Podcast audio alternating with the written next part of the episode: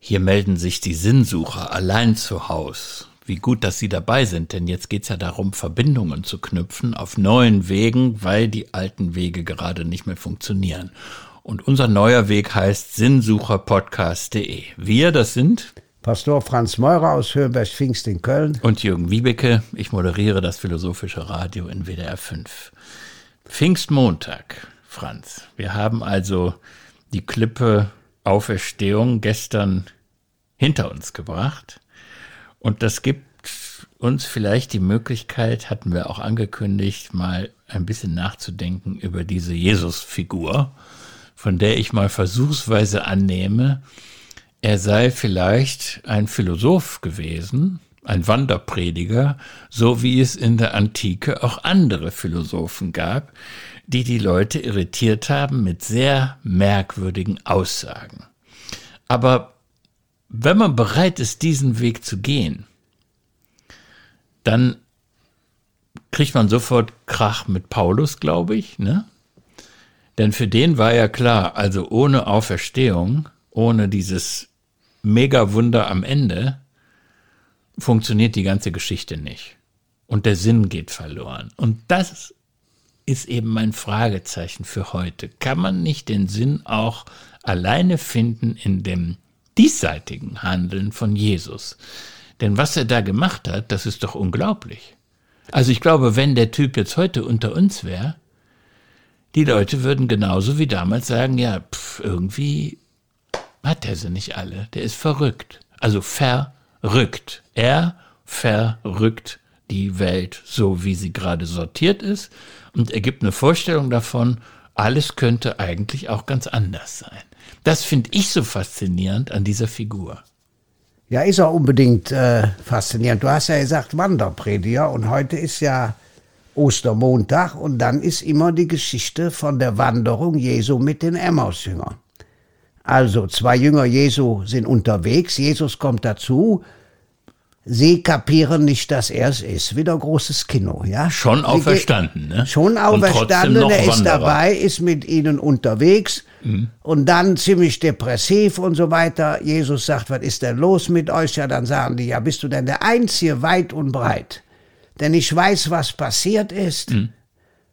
Und dann erzählen sie ihm das mit Jesus von Nazareth, ja dass er gestorben ist. Wir sind jetzt alleine. Die Tragik ist ja auch, sie sind offensichtlich auf der Flucht nach Emmaus. Wir wissen nicht, ob es welche von den zwölf Jüngern sind. Also zwei der Jünger, wahrscheinlich nicht, wahrscheinlich ganz viele. Und dann passiert eben das Schöne, er erklärt ihnen, musste das nicht so passieren, ja? Er macht ihnen deutlich, was passiert sein könnte, aber sie verstehen immer noch nichts. Und dann sitzen sie zusammen beim Tisch, beim Essen, ja, und dann kommt die zweite heilige Messe. Er bricht mit ihnen das Brot, da gehen ihnen die Augen auf, ja. Und sofort brannte nicht unser Herz. Das heißt, sie haben schon ein Verständnis dafür. Jetzt zurück zu dir. Natürlich kannst du ohne die Erfahrung der Auferstehung dir Jesus als Vorbild nehmen. Selbstverständlich kannst du auch Martin Luther King nehmen, ja, kannst du Mahatma Gandhi nehmen, um bei Männern zu bleiben, kannst du Schwester äh, Mutter Teresa nehmen, ja. Selbstverständlich. Nur Hilde Domin schreibt in einem ihrer Gedichte, wir essen das Brot, wir leben vom Glanz. Für mich fehlt dann der Glanz. Aber wieso hat Paulus, äh, der muss ja unglaublich umtriebig gewesen sein, ne? Und der der hat aus der unwahrscheinlichsten Geschichte, und du bist ja einverstanden, wenn ich ja, das ja, unwahrscheinlich ja, nenne, oder aus einer crazy Story, ja, hat er eine Weltreligion gemacht, indem der äh, in dem ganzen Mittelmeerraum unterwegs war. Und trotzdem verstehe ich noch nicht, warum dieser Glanz nötig war. Also warum der Sinn zusammenbricht, wenn man die Auferstehung sich wegdenkt. Ich das, mal, das ist für mich nicht plausibel. Ja, brauchst du ja auch nicht zu verstehen. Ich versuche jetzt dir mal einen kleinen Zugang zu ermöglichen. Die älteste Darstellung des Abendmahles ist im Brief an die Korinther. Warum? Weil in Korinth nach kurzer Zeit schon Krach war. Es ist normal in Religionen ist immer Krach. Ja? Und Paulus sagt, jetzt ist aber Schluss, die einen halten zu Apollos, die anderen zu Petrus, paar halten zu mir, zu Paulus, ein paar halten zu Jesus. Wer ist denn für euch gestorben und auferstanden? Das heißt, das ist der eigentliche Kick. Paulus versucht ja durch Briefe, nicht durch Podcast, hat er noch nicht, nicht, was weiß ich, durch Videokonferenz, ja, nicht durch Fernsehen, ja, nicht durch Internet, sondern durch das modernste Medium der damaligen Zeit, nämlich durch Briefe, versucht er irgendwie den Laden zusammenzuhalten. Ja, und dann ist ganz klar. Obwohl er selber nichts davon mitbekommen hat. Nein. Er kannte das ja als auch nur vom Hören sagen. Moment, er war ja Saulus. Ja. Er hat die Christen umbringen lassen. Er war bei der Steinigung des Stephanus im Hintergrund, ein White-Collar-Mörder. Ja, der hat die anderen, wie bei der Mafia, die schmutzige Arbeit machen lassen. Mhm. Das heißt, das gehört von Anfang auch an auch dazu. Er Gut, fällt das, ist die, das ist eine Bekehrung, das ist nochmal eine andere Geschichte. Aber worauf ich hinaus wollte, ja. er war kein Zeuge. Nein, natürlich. Ja, wir nicht. sind jetzt Jahrzehnte später. Ja. Und dann erzählt er die Geschichte. Absolut, alle Geschichten werden später erzählt. Das müssen wir uns auch mal ganz klar machen. Auch die Geschichte von Maria von Magdala am Grab wird später erzählt. Das heißt, die Menschen, die die Bibel zusammengetragen haben, also jetzt das zweite Neue Testament, sind in der gleichen Situation wie wir. Wir sind Zeugen. Deswegen ist es auch widersprüchlich. Einmal ist die Auferstehung am Sonntagabend anders mal, äh, Entschuldigung, die Geistsendung am Tag der Auferstehung und andermal nach 50 Tagen. Ganz einfach. Du hast ja auch eben Pfingstmontag gesagt, da hm. war auch frei, ja? Ist ja lustig. Nein, Einmal wird gesagt, jetzt muss aber auch. Ach, ich habe Pfingstmontag. Ja, mit doch nichts, so wunderbar. Jetzt ja, aber das gibt mir Gelegenheit, um zu sagen, ich hoffe ja, dass wir Pfingsten hier nicht mehr sitzen. Ja, ja, ne? ja, klar. Ich will aber nur sagen. Bis ist das wieder offen hier. Ja, Land. Pfingsten passiert aber, dass der nächste große Schritt, die Leute kapieren es, so lange dauert es. Bis dann, bis alle Jünger es kapiert haben, dauert bis Pfingsten. Aber warum dann nach 50 Tagen? Sieben mal sieben ist also schon kaum geht was drüber und dann noch Zuschlag 1 ist 50. Ja, ich muss ja nur versuchen, darüber zu bringen, wie, wie die Bibel operiert. Ja. Es sind immer Geschichten, sind eben Zahlen, die eine tiefere Bedeutung haben, sind Symbole. Aber jetzt, wenn du willst, kommt mal was richtig Historisches, okay?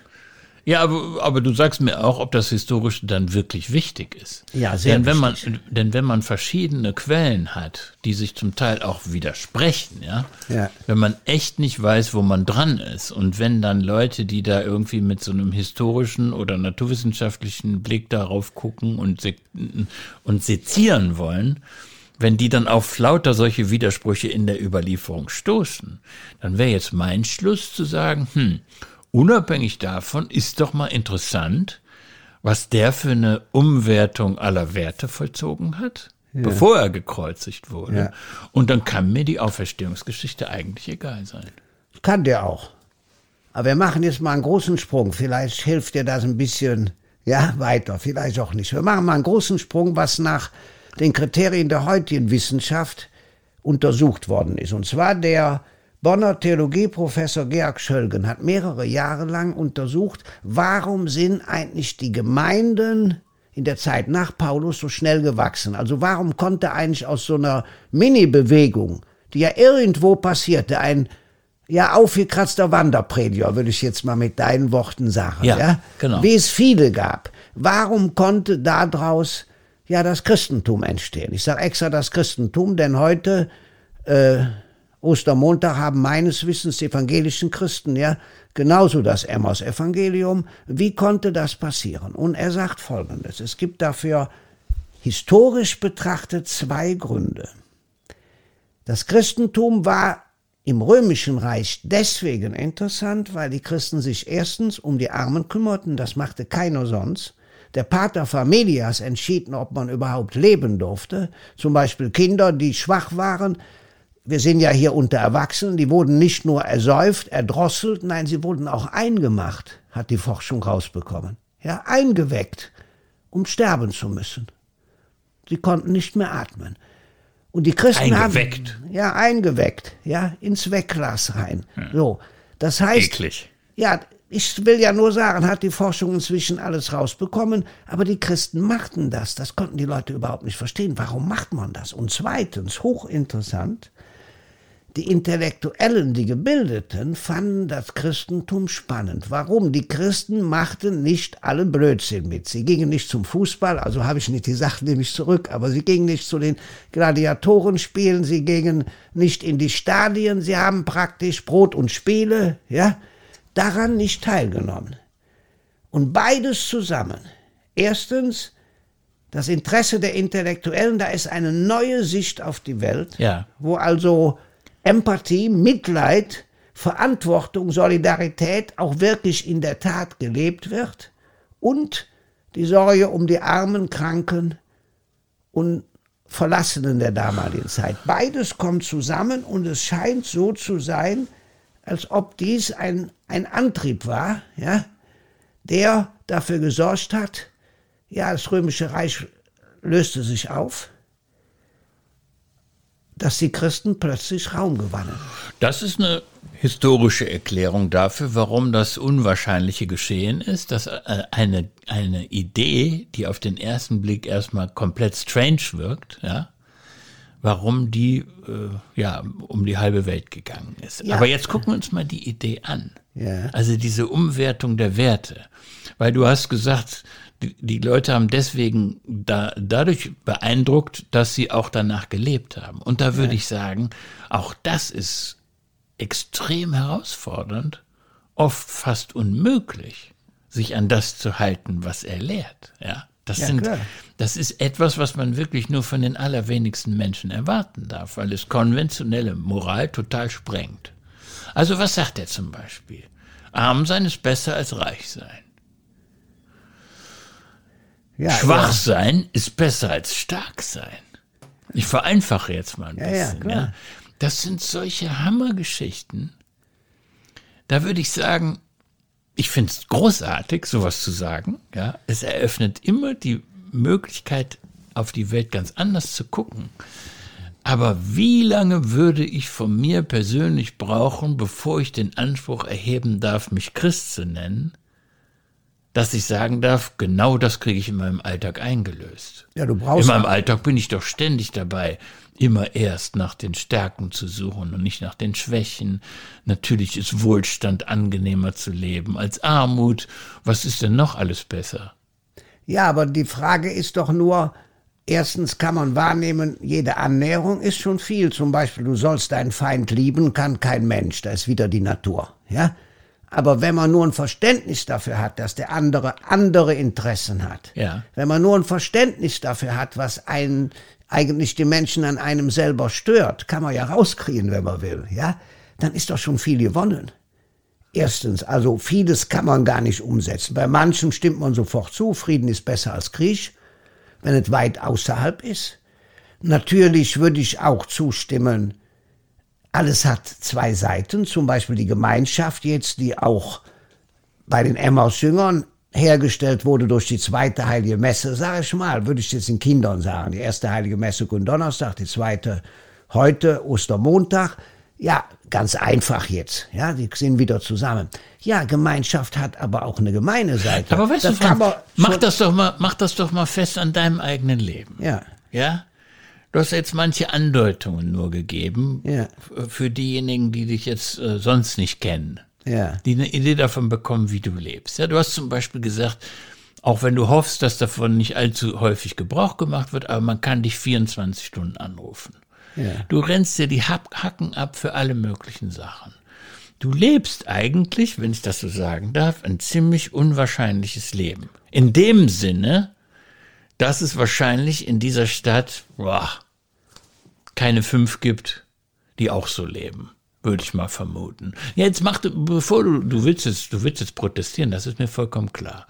Und du würdest das trotzdem nur als eine Annäherung betrachten an das Ideal, über das wir gerade sprechen. Umgekehrt wird doch ein Schuh draus. Für die allermeisten Menschen in dieser Stadt, in diesem Erdkreis, ist das, was da gesagt wird, etwas, was alle Grenzen sprengt. Ja. Etwas, was man was man als uneinlösbar betrachten kann. Und überhaupt, manche, manche Aufforderungen sind auch schwierig. Dass man seine Familie verlässt, dass man seinen Beruf aufgibt, ja dass die Fischer sagen, ja, was, unsere Netze lassen wir jetzt hier liegen, äh, wir ziehen lieber mit dem Crazy Wanderprediger durch die Welt. Das ist doch alles eine komplette Umstülpung von gewohnten Denkweisen. Aber all das kommt in unserem normalen Leben vor. Zum Beispiel jetzt wollen viel mehr Leute helfen, als wir überhaupt brauchen können. Ja, klar. Zum Beispiel der Tankwacht hier bei uns, der sagt, ich habe ein Auto, ich habe jetzt eine Woche frei, kann ich nicht was machen ja, mir fällt bisher nichts ein, ja, weil die Leute, die die 300 Päckchen verteilt haben vorgestern, ja, äh, die wollten. Franz, in allen Ehren, was du jetzt versuchst, ja. aber verharmlose jetzt mal nicht diese Jesusfigur. Nein, ich, was der sagt, das ist doch, und ich versuche das jetzt äh, zu würdigen, ja, wenn ich sage, es ist verrückt. Da ist ein Bindestrich dazwischen. Ich finde das wunderbar, was du machst. Ich will, ja nur eins klar machen. Ich zum Beispiel würde hier mein Leben nicht leben, wenn nicht ganz viele bei uns im Fädel, und zwar nicht, die sich äußerlich als Christen bezeichnen, bereit wären, sich einzusetzen. Und zwar auch, wenn ich jetzt welche anrufe, ja, egal ja. zu welcher Zeit. Die wären sofort dazu bereit. Ja, klar. Ja, und das scheint mir wichtig zu sein, dass wir das nicht vergessen. Aber dieses Spannungsverhältnis, da ist einer, der macht den anderen vor, dass man alles stehen und liegen lassen kann. Und zwar nicht nur, wenn Corona ist, sondern immer. Der fordert doch dazu auf, dass du die Auferstehung, so, das nehme ich von gestern mit, dass man, dass sich die Auferstehung auch im eigenen Leben ereignen kann. Dafür muss ich nicht erst gestorben sein. So. Aber wir in der allergroßen Mehrheit, wir haben andere Erwartungen, was Moralität angeht. Für uns ist schon viel gewonnen, wenn sich alle an die Gesetze halten, ja. Und wenn es dazu noch einen Bonus obendrauf gibt, dass wir gute Taten tun, obwohl wir gar nicht müssten, dann ist schon viel gewonnen. Aber wir leben trotzdem weitgehend, und das ist das Triste, ja, das ist das Triste der Realität. Wir leben doch trotzdem, ja, in, in, in vielerlei Hinsicht im Bereich von Konvention. Und wir folgen dann nicht diesem Vorschlag. Ja, du bist wie die Emmaus-Jünger. Genau wie die Emmaus-Jünger fällt mir jetzt auf. Was ist denn der Denkfehler jetzt? Nein, kein Denkfehler. Die Frage ist nur, musste das nicht so kommen? Muss nicht so eine unwahrscheinliche Geschichte, wenn sie denn bewegt und wahr ist, auch mit Auferstehung enden? Mhm. Muss denn nicht, wenn es nicht rundgelutscht ist, nicht gefällig ist, nicht sagen wir mal, nach der Einschaltquote gefragt wird wie heute, ja? ja. Muss das nicht zu sowas führen? Also um mal jetzt in das Banale zu übersetzen, eine Frau wie Mutter Teresa, bis die 42 war, war das eine ganz normale Gymnasiallehrerin Alba in Albanien. So, und dann hat die plötzlich den Schalter umgelegt. Ja. So, hat Sachen gemacht, um es mal klar zu sagen. Ich könnte da nie mitmachen. Die besitzen tatsächlich, die Schwestern oder die Brüder da zwei Röcke.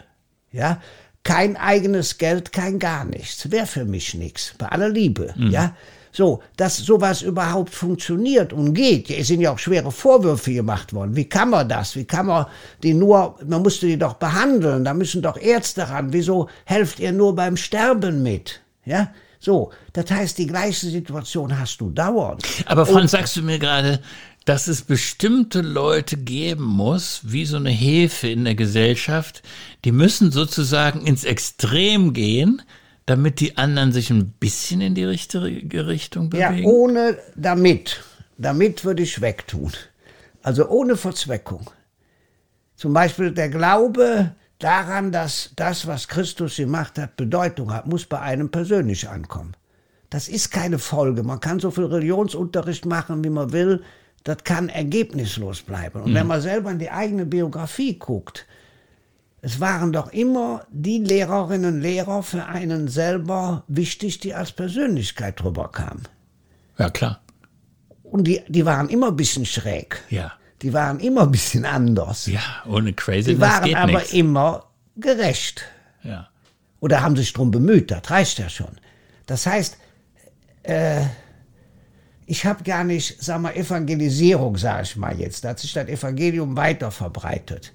Äh, da muss, äh, da können wir nur kleine Beiträge leisten. Zum Beispiel du bist doch wahrscheinlich viel jesuanischer als ich. Ja, doch. Das wüsste ich aber. Ja, ich sag immer direkt, ein Teil kann man davon machen, ein Teil kann man davon nicht machen. Du, Punkt, du willst pragmatisch sein. Das ja, ja, sicher. Ja. Weil äh, mir kommt es immer auf die Tat an. Und ein wichtiger Grundsatz, ultra posse nemo teneto, ich weiß, du hast kein Latein, also über sein, seine Möglichkeiten, sein Posse, seine Möglichkeiten hinaus ist keiner verpflichtet. Aber was das ist jetzt das wichtig. vermeintlich Jesuanische an mir? Das habe ich noch nicht verstanden. Ja, dass du Jesus so wahrnimmst als Wanderprediger, als einer, der eben die kleinen äh, selig preist. Du hast ja eben die Seligpreisung, du hast eben die Bergpredigt kurz zusammengefasst. Ja, ist doch irre. Ja, das Ganze ist irre. Ja, ist doch Aber schön. das muss man mal verstanden haben. Das Ganze ist eigentlich irre. Ja. Und eine irre Welt ist natürlich auch eine interessante Welt. Ja, und genau das passiert aber Ostermontag mit den Emmausjüngern. Sie begreifen, sie müssen vor dem nicht fliehen. Sie können sich dem stellen. Sie können zurückkehren. Sie können auf Reset gehen, ja, sozusagen, ja. Sie haben sozusagen einen Bonustrack, wie man das so nennt, jetzt mitbekommen in der Erscheinung Jesu. Ja, das äh, finde ich ist schon äh, eine gute Geschichte. Es geht aber nicht ohne, dass so Wiederholung passiert. Das heißt, nach der Auferstehung passiert ja Wiederholung, weil es den Menschen überfordert. Das heißt, das, was du eigentlich sagst, das überfordert die Menschen. Ja. Ja, jetzt kommt Wiederholung. Jetzt ist sozusagen, wird alles nochmal durchgenommen. Ja? Deswegen gibt es Religion wahrscheinlich. Ja, klar. Hm. Und Religion gibt natürlich auch, um mal klar zu sagen, dann kommen wieder all die dunklen Seiten weil man versucht, auch der Dinge habhaft zu werden, ja, weil auch wieder Machtspiele dazukommen, weil Missbrauch passiert. Aber das ist ja eine andere Geschichte. Ja, aber keine unwichtige Geschichte. Ja, weil werde man auch nämlich, noch drauf kommen. Es kann nämlich durchaus sein, dass, äh, dass nach den Emmaus-Brüdern mit der Verfasstheit von Religion, mit der Wiederkehr, dann eben auch schon ein Teil der Probleme beginnt. Ja, um es mal klar zu sagen, dauernd kommen Vorschläge in der Kirchengeschichte, dass man doch die Bibel, die schlimmen Sachen rausholt, die Fluchpsalmen rausholt, dass man die Bibel sozusagen rundlutscht. Martin Luthers Bibelübersetzung hat genau das nicht gemacht, sie hat es geschärft. Martin Luther hat sozusagen die Bibel für die, die lesen konnten, ja, mhm. neu erschlossen. Man hat die Leute auch lange dumm gehalten, ja, um mal ganz klar zu sagen noch zu meiner Kinderzeit, wurden jedes Jahr die gleichen Bibelgeschichten vorgelesen. Jetzt immerhin alle drei Jahre abwechselnd, um nur mal ein Beispiel zu nennen. Das heißt, dass die Menschen teilhaben und sich die gleichen Fragen stellen wie du und ich, fängt am Ostermontag an. Ja, und hört dann aber im Rest des Jahres hoffentlich nicht auf. Nee. Äh, ich habe inzwischen einen Verdacht, warum ich mich mit, die, mit dieser äh, Auferstehungsgeschichte so schwer tue. Ja. Aber vielleicht könnten wir das ja morgen besprechen. Ja. Ähm, ja, dass das was von Vertröstung hat. Ja. Ja. Dass das irdische Leben dann eben doch ein bisschen abgewertet wird gegenüber diesem Versprechen für das Leben danach. Aber das mm, wäre das okay, wenn wir das morgen besprechen? Ja, ja, Oder was klar. ist dein Wunsch für morgen? Nein, nein, das ist gut, das können wir machen. Die Frage ist dann, was bleibt? Ja, es bleibt die Aussicht auf einen neuen Tag. Das soll ein schöner Tag werden und darauf freue ich mich.